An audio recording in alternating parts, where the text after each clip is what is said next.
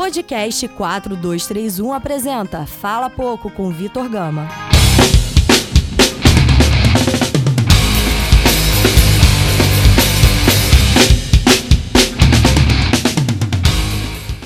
Fala galera, tá começando aqui mais um Fala Pouco, nosso 11 episódio. O episódio de hoje sobre a trigésima rodada do Brasileirão. Brasileirão este, né?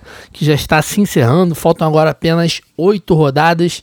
E no episódio de hoje eu trouxe duas vozes para falar um pouquinho do Fluminense Vasco. Também trouxe a voz de um corintiano para falar também da, da, do próprio time do Corinthians com o jogo do Flamengo, com a goleada, as reações também, a demissão do Carilli, enfim. Vamos tratar um pouquinho disso aí no programa de hoje. São apenas esses dois jogos que a gente vai dar uma, uma uma vai ter uma participação, né, de pessoas de fora.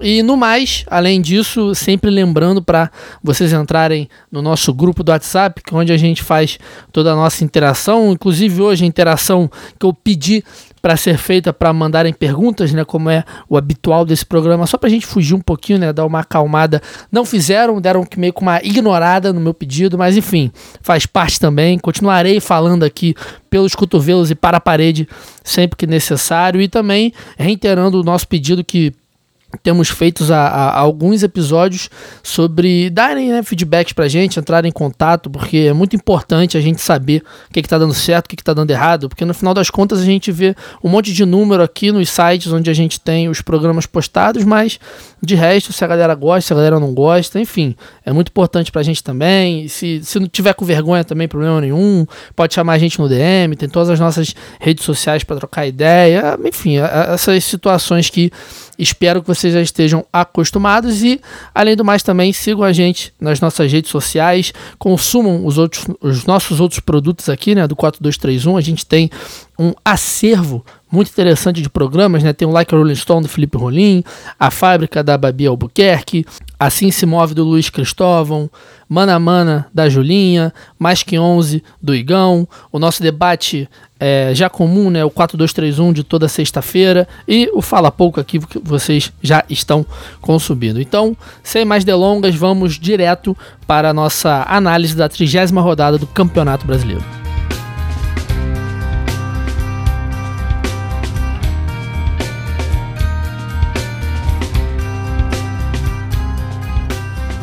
Trigésima rodada do Campeonato Brasileiro. Vou fazer falar sobre os jogos, né, na, na sequência em que eles foram jogados do, do sábado até o finalzinho do domingo. O primeiro jogo que a gente teve foi o Fortaleza e Atlético Mineiro lá no Castelão, 2 a 2. O, esse jogo que tava mais pro Fortaleza ganhar, né? Até por causa da própria fase dos dois times. O Fortaleza que, tudo bem, tá ali até empatado com o próprio Atlético Mineiro na, na, na tabela, mas assim, parece que tá numa situação, mesmo que não tão regular assim, tá numa situação melhor que a do Atlético, que vem numa decadência, tá assim, o time não tá muito bem de fato. E aí, também dentro do próprio jogo, né, o, o com logo com 30 segundos do segundo tempo, o Giovanni é expulso numa, num lance burríssimo da parte dele. E aí, até vendo o jogo ali, eu pensei um pouco, falei, ah, beleza, deitou e tal, não tem como, mas o Galo conseguiu arrancar esse empate que, querendo ou não, pontuar fora de casa é sempre o ideal, né? Você não perde para o seu adversário e aí tenta resolver os problemas no jogo seguinte dentro de casa, mas um empate, acredito que melhor para o Galo do que para o Fortaleza, né? Porque se Fortaleza ganha do Atlético Mineiro, Fortaleza teria ficado um pouquinho mais distante ali daquela briga pelo rebaixamento, né? Teria ido a 38, o Galo continuaria com 35, e ali tem o primeiro time da fora da, do Z4, é o Cruzeiro com 33 pontos, então é, pro Fortaleza ficaria mais tranquilo, mas enfim, não foi o que rolou, empatezinho ali pro Galo, o time do Galo que parece que não vai aguentar e se, sei lá, alguns times a gente vê parece que os caras estão se entregando. Sei lá, tá, tá uma situação esquisita ver esse time do Galo jogar. Um, um, elenco que não é ruim, não, não acho o elenco do Galo é, ruim como um todo, né? Tá só numa fase muito mal mesmo, a bola não entra, as coisas não dão certo, o jogador que é expulso muito rápido. Então, assim, é, fica complicado para a sequência do campeonato. Segundo jogo do sábado, Palmeiras 1 a 0 no Ceará. E aí até teve uma polêmica, né, do Ceará ter poupado alguns jogadores importantes. Acho que foram cinco jogadores importantes que o titulares que o Ceará, que o Ceará poupou. E aí no Twitter gerou um alvoroço, né, por causa desse lance de o Palmeiras ser supostamente favorecido, né, esse terraplanismo que a galera tem entrado e logo em seguida, o próprio Mauro César ele comenta de um papo que ele teve com o Adilson Batista, o Adilson falando que por causa da, das viagens tinham muitos jogadores desgastados e que na, na que embora o Ceará esteja nessa disputa né, pelo rebaixamento, eles acharam que, que, que, não tinha como, né? Tinha que poupar esses jogadores e também não por isso que foi um jogo extremamente fácil. Inclusive teve um, um gol bem polêmico, mal anulado do, do Ceará. Eu vi o lance ali, aquele frame, aquele segundo frame, sei lá, cara. No, no primeiro momento eu prefiro acreditar no computador, né? Eu sempre vou preferir acreditar no VAR, assim, principalmente, porque essa, essa situação de impedimento é basicamente matemático, mas tenho visto alguns outros debates sérios sobre ter sido mal anulado e até então também posso estar errado, não vi nenhuma justificativa, nenhuma explicação do próprio Gaciba, da comissão de arbitragem lá da CBF. Então, assim, foi um jogo bem polêmico por isso. O Everton fez um dos, dos melhores jogos do ano para ele, né? Pegou tudo pelo Palmeiras. E aí o Palmeiras na, seguindo é, atrás do Flamengo, que os dois não estão se dando muita brecha, né? Embora o Flamengo tenha uma disparidade grande de pontos, mas o Palmeiras permanece ali no, no cangote, não está jogando um bom futebol, entre aspas, né? Tá conquistando resultados, o que é mais do que suficiente para quem quer ser campeão, mas tá eu acho que tá um pouquinho mais é, inconstante. É louco falar isso, né? Tá conquistando os resultados, mas parece que tá inconstante. Então, sei lá, um pouco de contradição, mas para mim parece um pouco isso, né? Acho que o Palmeiras tá, tem mais chance, por exemplo, de dar um mole, de, enfim, sofrer um empate em casa do que o Flamengo. E o jogo do Ceará não foi um dos piores jogos do, do clube no ano. Enfim, foi o que eu estava falando, né? Embora o time tenha poupado 4, 5 jogadores importantes, nem por isso o, chegou lá na Arena Palmeiras para entregar o jogo, como tinha muita gente falando. Mas é isso. Pro, pro Ceará é uma derrota ruim, embora seja uma derrota pro vice-líder do campeonato fora de casa, o que seria uma derrota comum, como diria Abel Braga. Mas o Ceará tá ali, não vejo. O, o, é muito difícil falar agora, né? Porque o Ceará tá empatado com o Cruzeiro, com o Botafogo, tá logo atrás ali do Galo, esse povo todo ali do Z4 tá tudo embolado. Mas eu acho que o Ceará vai se safar de novo dentre esses times Botafogo, Cruzeiro, Fluminense, principalmente, embora todos estejam em fases muito irregulares, né, em fases ruins, eu vejo o Ceará tentando, chegando mais próximo de se safar desse Z4, mas é só um achômetro meu mesmo, nada que. nenhum compromisso com a verdade. O terceiro jogo, Fluminense Vasco, e aí vamos ter nossas duas participações. Eu, vou, eu trouxe a voz da nossa queridíssima Julinha para falar sobre o Fluminense, o Fluminense que está com o Marcão ali bambeando, né? A gente que chegou a elogiar essa, essa efetivação ou essa chegada do Marcão como técnico do Fluminense, mas já tá rolando esses boatos aí de que tá bambeando, que se não conseguir os resultados vão demitir o cara. Enfim, seguindo aquela cartilha clássica de time para ser rebaixado. E do outro lado também, nosso amigo Rômulo, para falar um pouquinho da perspectiva do Vasco desse clássico. O clássico que o primeiro tempo ali, os primeiros 20 minutos, até que foi um jogo um pouquinho interessante, mas depois péssimo jogo, um empate muito melhor para o Vasco do que para o Fluminense, né? O Vasco que já está um pouquinho menos preocupado com a situação do Z4, está mirando ali um possível G6, quem sabe, né? Ainda faltam oito rodadas, mas acho que o Vasco vai acabar ficando ali consolidado em meio de tabela, sem se preocupar com rebaixamento e pronto para a Sula do ano que vem. Mas então vamos para o primeiro áudio da Julinha. Oi, Vitor. E aí, galera? Fala pouco. Estou aqui mais uma vez para sofrer, porque é basicamente o que eu faço aqui participando desse programa, né? Porque esse ano não tá fácil pro meu time. É, empatamos em 0 a 0 com o Vasco, no Maracanã, com o mando de campo, ou seja, com a torcida do Fluminense lá, tentando dar aquela ajuda que eu não sei se está adiantando tanto.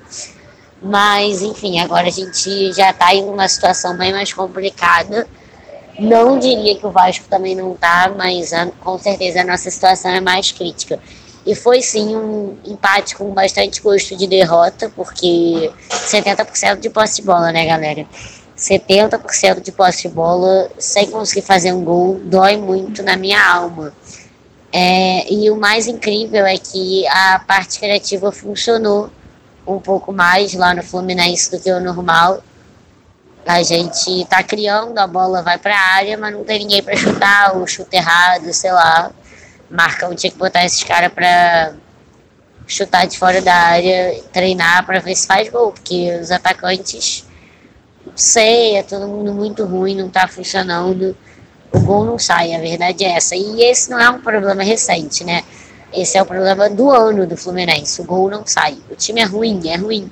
Mas às vezes a gente cria muito e não consegue fazer gol. Então eu acho que com certeza esse é o maior problema que a gente tem ali.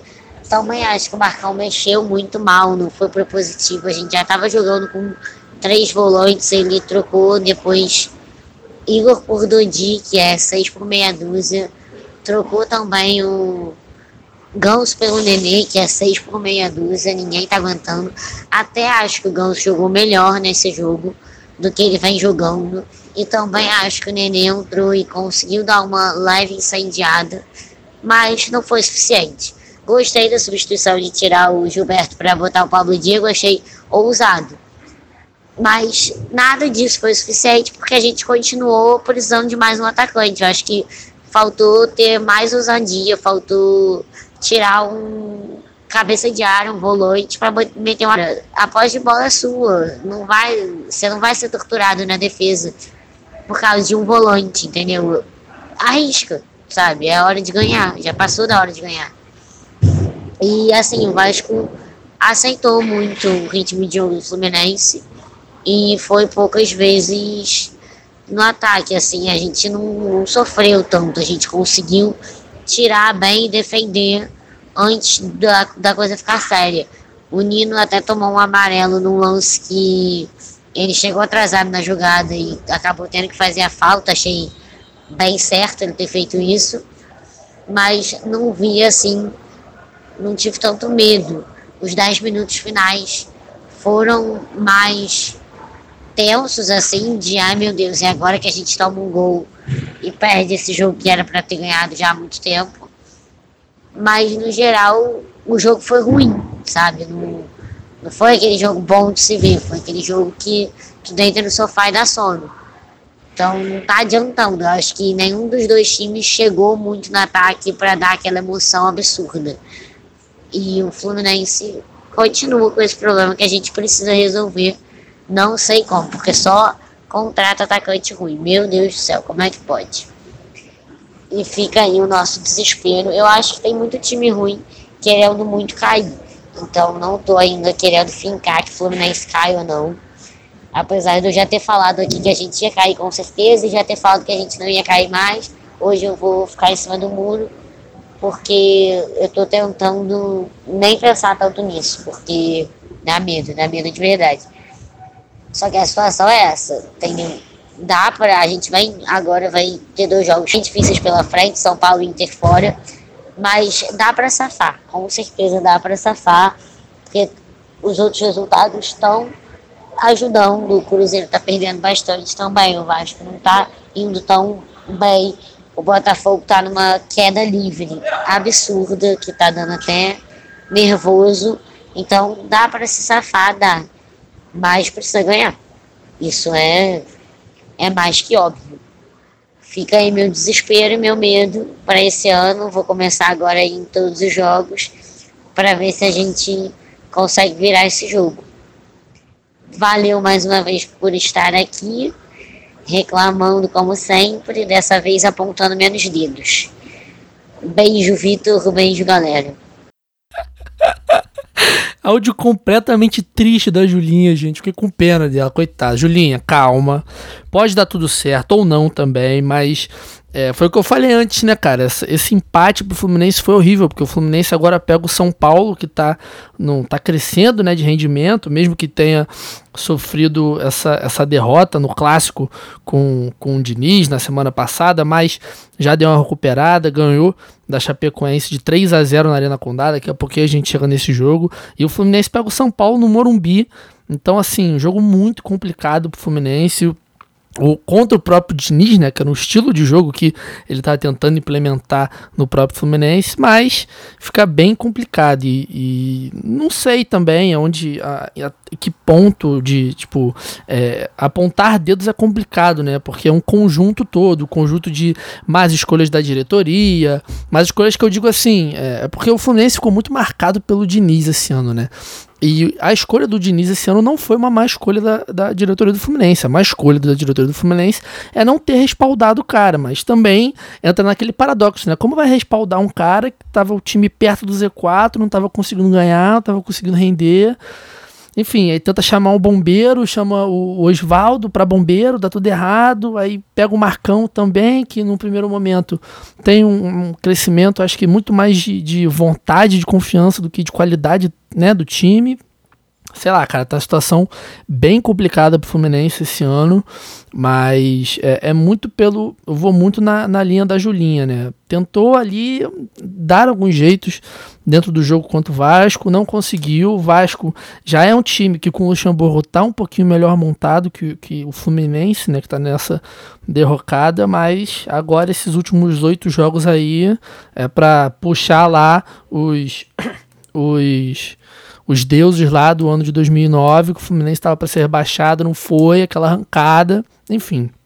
Dá pra gente chegar nesse ponto. E agora eu vou pegar a outra voz desse jogo, como eu avisei lá no começo, meu queridíssimo amigo Rômulo Vascaíno, vai trazer aqui pra gente a visão dele sobre o clássico. Vai que atua, Rômulo.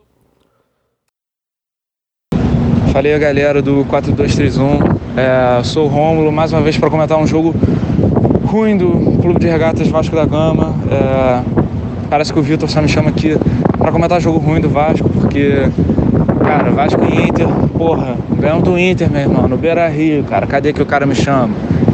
É, Vasco e Botafogo, clássico em São Januário, tava no jogo, cadê que ele chama? Chama nada. Vasco ganhando Fortaleza, não chama, meu irmão, só chama para comentar empate e derrota. Enfim, só um desabafo aqui de leve. Mas cara, assim como todo vascaíno, é, achava que ia ganhar do Fluminense, porque a gente sempre ganha do Fluminense. E ainda mais como estava desenrolado o jogo, que é o clássico de Vasco Fluminense, que é o Fluminense jogar melhor, o Fluminense perder a porrada de gol. O Vasco fazia um, doisinho ali suave e segurar e acabou o jogo. Enfim. Não aconteceu isso porque, cara, eu achei que o Vasco começou muito mal escalado, só de começo já, só Parece que o Vanderlei, meu irmão, desmontou o meio-campo inteiro, desmontou o time todo só para botar o Guarim ali. E, cara, o Vasco ficou muito desequilibrado. Enfim. É... Começo mal do, do Lucha mesmo. Mas, cara, o jogo parecia que, porra, ia ser muito bom, cara. O primeiro tempo ali, os oito minutos, cara, tiveram as duas chances para cada lado, assim. Jogo movimentado, mas acabou que foi só aquilo ali mesmo. O resto do primeiro tempo teve nada. E aí eu comecei no segundo tempo também, o Fluminense começou, começou dando uma pressão. O Vasco também teve algumas chances, mas, cara, é, nada, nada assim, muito bom. O Fernando Miguel fez as boas defesas, cara. O Fluminense realmente jogou melhor que o Vasco, só que, cara, o Fluminense não consegue ganhar do Vasco. Falando sério mesmo. Isso aí é muito sinistro. Não lembro a última vez. Não, eu lembro, eu tava no jogo até, mas faz parte de uns dois, três anos que o Fluminense não ganha do Vasco. E. Cara, é isso. O Vasco faz, sente muita falta do, do Thales Magno. Inclusive, Thales, se você estiver me ouvindo, meu irmão, volta logo, cara. Você faz muita falta pra, pra esse timinho aqui. E é isso, cara. Pelo menos pelo menos não perdemos, tiramos uns pontinhos ali do Fluminense. É, pro, nessa briga aí do final, que eu quero ver o Fluminense. Eu não quero ver o Fluminense caindo, mas eu gosto de ver aquela emoção ali, é, brigar, aquele jogo tenso. É, eu acho legal, mas não espero que o Fluminense caia não. E pro Vascão, cara, é mais uma vez mas é, essa última sequência aí tem sido um, choque de realidade para a torcida, para uma parte da torcida, porque quem é vascaíno mais lúcido já, já sabia que o time né, falta peças de qualidade para para conseguir uma vaga na Libertadores, ainda mais um campeonato brasileiro disputado do jeito que está sendo, com, porra, muitos times bons e e aí, cara, tem que ter sequência. O Vasco não não tem time para ter uma sequência muito boa assim. Ganhou uns três jogos aí, mas, cara, Campeonato Brasileiro é isso aí, campeonato difícil pra caralho. E o Vasco vai ficar no meio de tabela mesmo. É, é bom pra, pra galera acordar. E aí, cara, agora é se programar para 2020, já ir olhando, olhando peças do mercado, ver que o Vasco já está se movimentando, procurando zagueiro, procurando volante, que tá certo. Agora é, é ganhar uns pontinhos aí. Porra, eu tava torcendo, cara. Quero que o Vasco termine com 50 pontinhos, cara. Já faz um tempinho aí que, que o Vasco não não, não consegue uma pontuação tranquila, assim, de campeonato brasileiro, de meio de tabela. Vai, vai ser legal isso aí. É, valeu. Um abraço aí para todo mundo.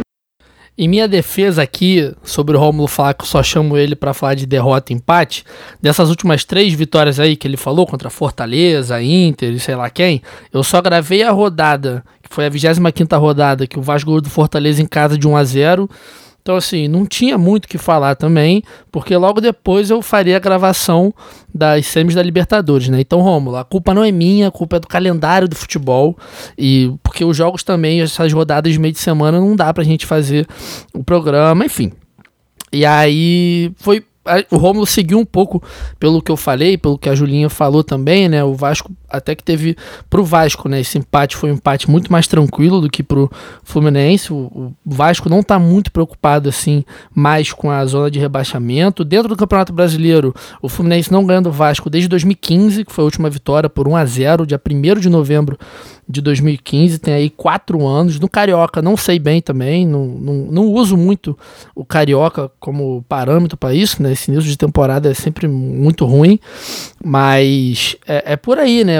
Parar um pouco, tentar ficar, conseguir uns 50 pontinhos ali, se consolidar dentro da, da, da Sul-Americana, é, quem sabe buscar um possível G8, caso o Flamengo seja campeão né, da Libertadores, tentar beliscar essa vaguinha aí de, de pré-Libertadores, mas para o Vasco acho que o ideal é ficar tranquilo no campeonato, começar a planejar a temporada de 2020, deixar o Luxemburgo trabalhar direitinho para o ano que vem. O Luxemburgo deu uma ajeitada nesse time, tentar manter o que eu acho que vai ser muito difícil, o Thales Magno, né, jogando como titular, mas acho que ele vai acabar sendo vendido se ele fizer um bom mundial, né? Já tem feito um bom mundial, mas vamos ver até onde o Vasco consegue segurar ele.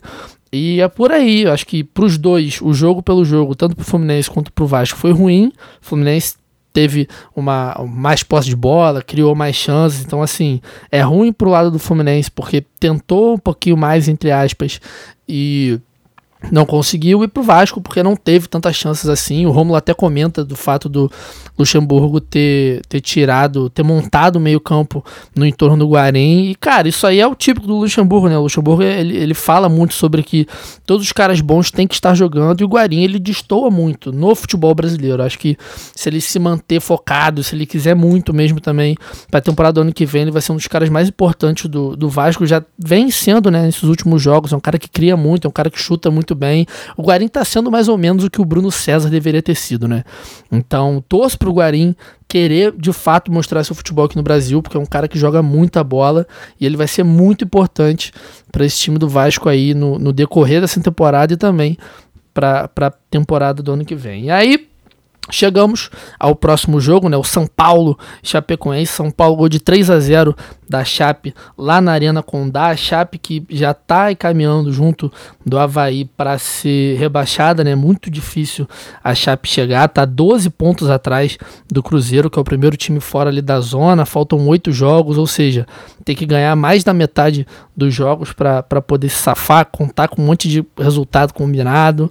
Enfim, não está matematicamente ainda rebaixada, mas junto do Havaí já, já são os dois clubes que a gente pode encaminhar para que podem, no caso, né, dar problemas nesses, confrontos, nesses confrontos diretos né, contra Fluminense, CSA, Cruzeiro, Ceará, Botafogo, Galo, mas que eles por eles já estão meio que na Série B de 2020. Para o São Paulo é ótimo, né? Porque teve o péssimo jogo que fez contra o, o Palmeiras, né? Na, na 29 rodada, aquele 3 a 0 lá na Arena Palmeiras também, e aí consegue já na rodada seguinte, um jogo muito difícil contra o Chapecoense na Arena Condá, ganhar 3 a 0 também, jogando bem, Vitor Bueno, o Anthony jogando muito bem. Então, pro Diniz, principalmente, que é um cara que ele, ele é sempre muito cobrado, né? E pro São Paulo, que é um time que vem crescendo, foi uma baita vitória para tentar fugir um pouco do Grêmio nessa disputa do G4 e também se consolidar cada vez mais ou na pré-Libertadores ou na própria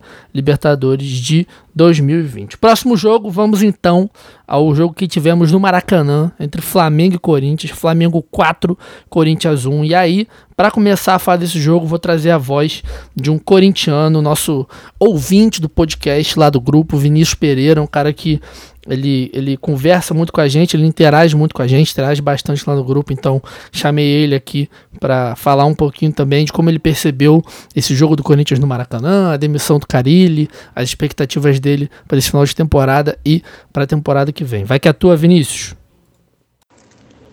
Salve galera do 4231, que é Vinícius Pereira, torcedor e sofredor do Corinthians sobre o jogo de ontem, mais uma atuação bizarra do time, esse bizarro no sentido bem negativo mesmo, como vem apresentando durante todo esse ano de 2019.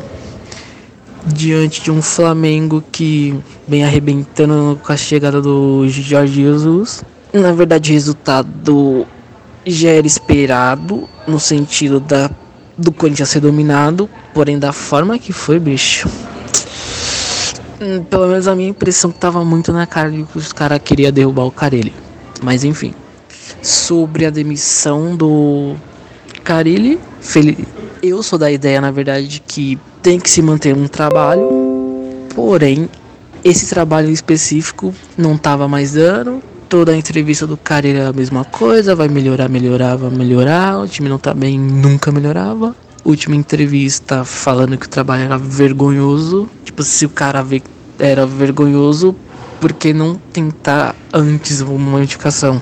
Tá, que não é o melhor elenco do mundo, porém o técnico basicamente jogava sempre numa única proposta de jogo. Que meio que me faz acreditar que é só esse jogo que ele tem na manga. No começo do ano eu fiquei muito empolgado com a chegada dele. Aí nesse sentido ganhamos o Paulista, ganhamos o Paulista, né? Com um futebolzinho bem. Bem ruimzão, na verdade. Que eu tenho que confessar que eu comemorei, principalmente porque fui em cima do São Paulo, que é um rival. Embora a gente tenha ganhado com frequência dele nos últimos anos, mas enfim. Mas aí comemorei, porque né, os torcedores rivais sempre é bom. Agora pro ano que vem depender muito dessa reformulação de diretoria e que vai acontecer que chique vai vazar, que na verdade eu nunca soube o que, que ele estava fazendo dentro do clube. Técnico que o Andrés, que é um ser humano que, puta, prefiro não falar nada para evitar processinho. Tá, quem ele pretende contratar, sabe? Eu gostaria particularmente de o Thiago Nunes, o Roger Machado. São técnicos que gostam de propor jogo. Embora no Bahia o Roger esteja fazendo um um time mais reativo, mais de contra-ataque, porém ele está se adaptando ao elenco que ele tem. Ou de uma forma muito ardilosa, nem ardilosa no sentido, mas uma tacada poderia ser muito de Messi e Jorge Sampaoli, devido a essa indecisão dele se ele vai ficar no time, se não vai, seriam os meus nomes para o time no que vem, o comando.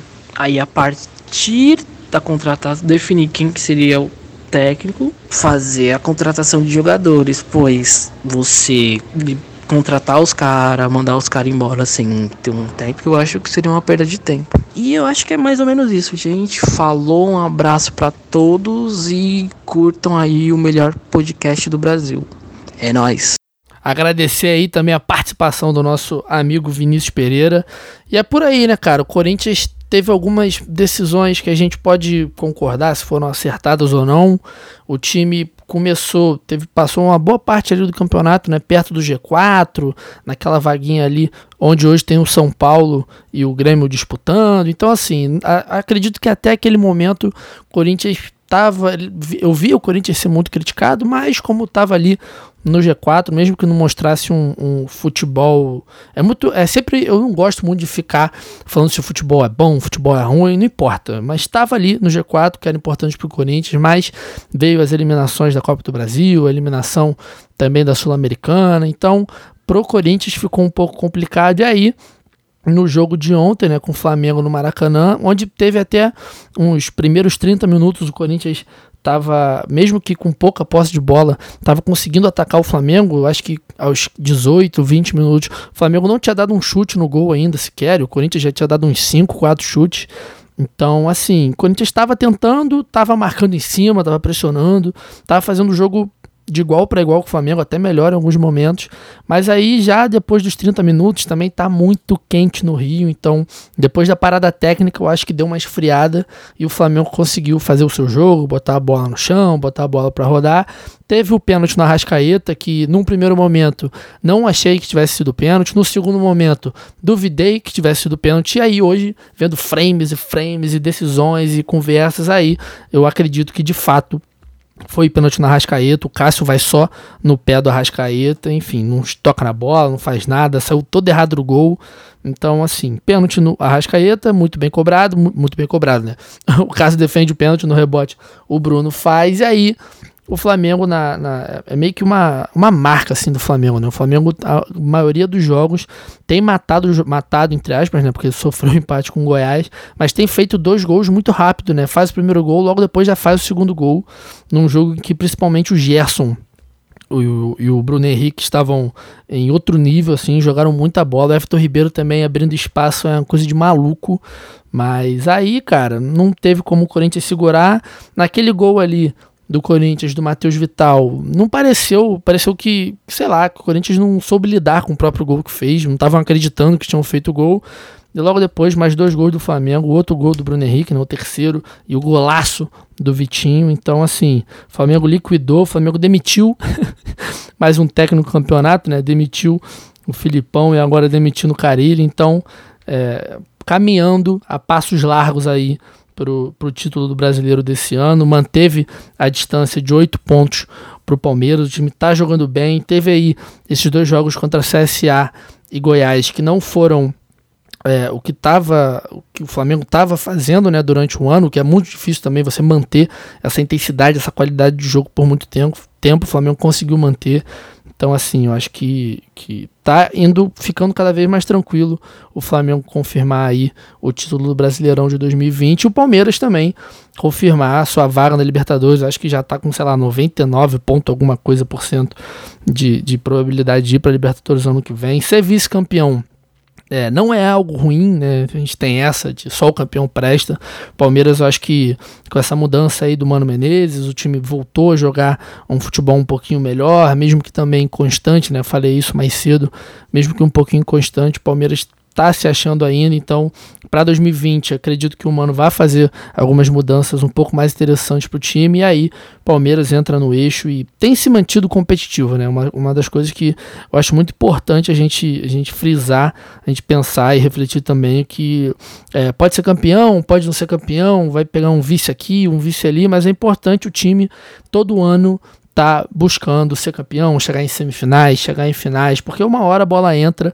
Então, assim, Flamengo, Palmeiras, Atlético Paranaense, o Grêmio tem sido esses times que constantemente tem chegado em finais fazendo boas campanhas, a bola batendo na trave ou a bola entrando. O Corinthians também, nesses últimos 4, 5, nesses últimos 4, 5 anos, tem feito também boas campanhas. Esse ano que deu uma caidinha, mas enfim, acho que esses 4, 5 times aí a gente pode levar como, como referência, né, como modelo para conseguir mantendo. Vamos ver se o Santos e o São Paulo conseguem, né, em 2020 manter também esse nível de, de atuação, de boas atuações, de G4, chegar em fases finais de mata-mata, que é muito importante também.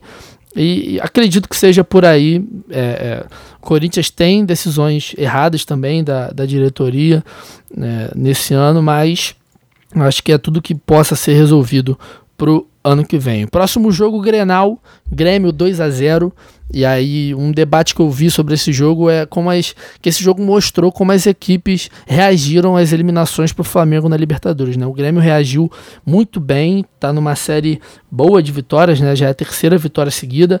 O Inter reagiu bem mais ou menos assim, né? Tá irregular, empata aqui, perde ali, empata aqui, perde ali, então um pouquinho mais complicado. O Grêmio tem um, um, um, futebol, né? Tem um grupo que é todas as qualidades do Grêmio que a gente sempre fala, né? Tem um grupo que está junto há muito tempo, um estilo de jogo muito bem planejado, muito bem treinado. O Renato sabe muito bem o que fazer com esse time e também conta com mais coisas inacreditáveis, né? O que, que é o gol do Rômulo. São coisas que não dá para explicar. Eu nunca vi o Rômulo dar um passe daquele quando ele jogava pelo Flamengo. Mas aí é óbvio, quando ele chega num Grêmio, ele vai meter um gol daquele de canhota cobrindo o goleiro, coisa de maluco num clássico. Tá doido. Coisa de doido, mas aí baita vitória do Grêmio. O Grêmio que tá ali no cangote do São Paulo para pegar esse G4. Se o Santos der mole, vai tentar chegar no G3 também. O Renato tá naquela de bancar o time, falar que vai chegar. E o pior é quando ele faz, quando ele fala, né? E ele consegue, ele fica mais chato ainda. Mas tamo aí, vai ser uma disputa boa desse, desse finalzinho, nessas últimas oito rodadas. O próximo jogo, Atlético Paranaense e CSA 1 a 0 para o Atlético Paranaense. Não vi o jogo, então também não vi. A única coisa que eu vi desse jogo foi a comemoração lá dos caras tirando selfie. Então, assim, uma vitória ok para o Atlético, ganhou dentro de casa, uma derrota ok para o CSA também, né? Perdeu fora de casa, atrapalha um pouquinho ali na briga para não cair, mas num, o time do Atlético também está junto há muito tempo, vem de uma. De uma de um título de Copa do Brasil, um time muito bom, então uma, um resultado ok. Cruzeiro e Bahia, 1 um a 1 um, Eu vi um pouquinho desse jogo, achei o jogo muito ruim também. O Bahia com o time um, um, mais ajeitado, né? O time do Roger Machado começou melhor o jogo. E aí no segundo tempo o Cruzeiro conseguiu se ajeitar. O Sassá fez aquele golaço, a torcida tava pedindo o Sassá. O Sassá entrou, correspondeu. O Cruzeiro que já não perde a oito rodadas, né? É, assim, é, é, foi o que eu comentei quando o Abel Braga chega, né? Esses caras medalhões, às vezes de bombeiro, eles funcionam melhor e é isso que o Abel Braga tá fazendo. Embora esteja ali na boquinha do Z4, o Cruzeiro não pode dá mole de jeito nenhum. E o CSA, CSA e o Bahia também tem que. Acredito que a, as nossas torcidas para que o Bahia consiga aí uma pré-Libertadores ou até uma Libertadores estão minando um pouco, né? Vai depender muito dessa vaga a mais de um possível G7, um G8, depende muito de Atlético Paranaense e Flamengo, mas mantemos a nossa torcida. Penúltimo jogo, Santos 4, Botafogo 1. Um jogo que para o Santos valida, né? Valida a briga deles para se manter em terceiro, para continuar em terceiro. Acho muito difícil o Santos lutar contra Flamengo e Palmeiras pelo título, né? Tá um pouco, tá bastante atrás já, tá 13 pontos atrás do Flamengo, então muito complicado, mas acho que vai garantir esse terceiro lugar. Se Palmeiras demora, quem sabe também até um segundo lugar. E, enfim, é, tá, tá fazendo o jogo dele. São Paulo está mantendo o nível do time, goleou o Botafogo. O Botafogo que, por outro lado, vem muito mal. O Botafogo que não pode ser rebaixado de jeito nenhum por causa da, da proposta dos irmãos Salles, né, de virar o Botafogo SA. Então, assim, a corda tá no pescoço, a água tá batendo. E se o time não se ligar, a torcida tá ajudando, né? A torcida do Botafogo tem apoiado muito o time, mas o time tem que corresponder dentro de campo também. Quinta-feira, agora, vai ter o clássico contra o Flamengo, que é um jogo muito importante para os dois times. Né? O Flamengo tem que vencer esse clássico para conseguir se manter inteiro nessa, nessa confirmação de título. E o Botafogo não pode perder de jeito nenhum. Então, assim, vai ser um baita clássico de qualquer jeito. E aí, o último jogo da rodada, Goiás ganhou do Havaí de 2 a 0 confirmou seu favoritismo dentro do Serra Dourado. Goiás que não ganhava alguns jogos já, né?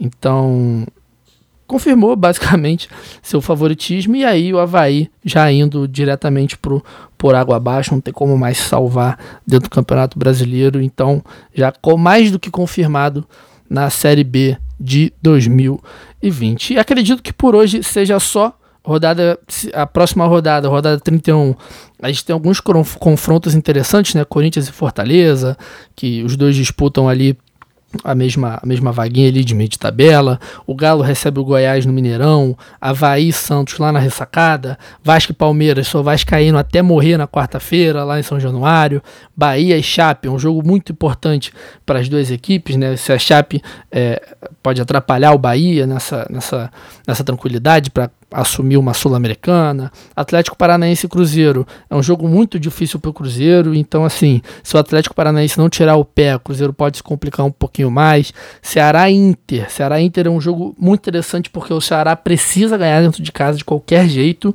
e o Inter não pode dar mole porque também está buscando essa vaguinha na Libertadores, né? Então, os dois times ainda têm muito o que fazer nesse campeonato. São Paulo e Fluminense no Morumbi, o São Paulo, que é um freguês clássico do Fluminense, né? Vai que o Fluminense consegue tirar esses pontinhos aí do São Paulo lá em São Paulo. Botafogo e Flamengo, que eu acabei de falar. E Grêmio CSA, que eu acredito que também é, é um jogo que pode influenciar muito na tabela. Então, assim, próxima rodada é uma daquelas rodadas que, que todos os jogos vão ter forte influência na sequência do campeonato. E aí, para finalizar o programa, vamos aqui para nossa tabelinha rapidamente. Flamengo em primeiro com 71 pontos, Palmeiras em segundo com 63, Santos com 58, São Paulo com 52, Grêmio com 50, Atlético Paranaense em sexto com 46, Inter em sétimo com 46 pontos também, Corinthians em oitavo, Goiás em nono, Bahia em décimo, empatado com Goiás com 42 pontos, Vasco da Gama em décimo primeiro com 39 pontos, Fortaleza com 36 pontos em décimo segundo, Atlético Mineiro em décimo terceiro com 36 pontos também, e aí empatados ali na, em cima do Z4, Botafogo, Ceará e Cruzeiro, respectivamente, com 33 pontos. E Z4, Fluminense abre em 17 com 31, CSA em 18 com 29, Chapecoense com 21 e o Lanterna do Campeonato Brasileiro Havaí com 17 pontos. É isso, galera. Hoje não teremos nosso quadro respondendo perguntas, né? Como bem avisei, não mandaram perguntas lá no grupo. O Henrique mandou lá uma do Skank, mas vou deixar passar. Então fico aí no aguardo de no próximo no próximo programa a galera dar interagida mais, porque também tem acontecido algumas situações meio chatas lá no grupo, né? A gente pede algumas interações, a galera meio que atropela, começa a falar de outras coisas, postar outras coisas de outros lugares, enfim, isso dá uma atrapalhada, mas com o tempo a gente vai ajeitando. Então é isso, gente. Se gostou, fala, se não gostou, fala também. Feedback é muito importante. Consumam os outros produtos do 4231 e até a próxima. Um beijo.